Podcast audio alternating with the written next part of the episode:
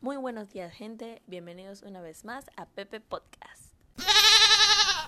Cecibel Chan aquí, acompañándolos una vez más. El día de hoy hablaremos de un tema muy popular, más que nada en las redes sociales, y es la revolución del maquillaje. Como saben, el maquillaje es una técnica para resaltar la belleza de las personas. Es increíblemente impresionante el impacto que ha tenido este fenómeno en las personas durante los últimos años. Como bien sabemos, en épocas anteriores el maquillaje era solo para las mujeres adultas, pero hoy en día se ha convertido en un tema bastante abierto, que podemos llegar a encontrarnos videos de niños hasta de 12 años jugando con maquillajes en las redes sociales. El maquillaje se ha vuelto un arte, la cual cada quien, sin importar su edad, sexo, religión o nacionalidad, es libre de expresarlo de la manera que más le guste. Como se sienta más cómodo sin tener un patrón, normas o reglas de qué hacer y qué no. Pueden preguntarle hasta a sus mamás, sus tías, sus abuelas, que en las épocas anteriores era el mismo procedimiento de maquillaje. Que si el polvo primero, que luego el rímel, los labios, pero en estos tiempos ha cambiado tanto que ya no lleva ningún tipo de regla ni norma. El día de hoy tenemos presente a una invitada muy especial, la joven Lilibet Barahona, comunicadora social, la cual también es muy conocedora del tema del maquillaje y tendencias en las redes sociales. Así que cuéntanos, Lilibet, ¿cómo estás? ¿Cómo te sientes de estar el día de hoy?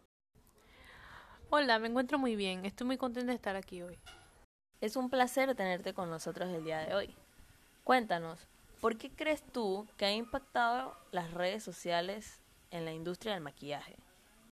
Bueno, para mí las redes sociales le han dado una plataforma al maquillaje para presentarse como un arte. Es más fácil publicar los diferentes maquillajes que hacen las personas, eh, y mostrárselo a otros que tienen los mismos intereses. Entonces va creciendo esa nube de personas que tienen el mismo interés en el maquillaje y que quieren saber más sobre él. Muy cierta esta información, ya que personalmente me considero una persona amante del maquillaje y las redes sociales son una fuente perfecta de inspiración hacia este. Dinos, Lilibet, ¿consideras esta revolución como un movimiento positivo o negativo en los jóvenes? Bueno, yo lo veo de las dos formas, tanto positivo como negativo. Pues antes era más fácil para alguien salir sin maquillaje y sentirse cómodo. Ahora hay jóvenes que esto, por un lado están los que les ha dado más seguridad en sí mismos y que se empoderan con el maquillaje y están los otros que se vuelven inseguros y que no pueden salir de su casa sin utilizar maquillaje y se vuelven un esclavo de este. Muy interesante el punto de vista de Lilibet.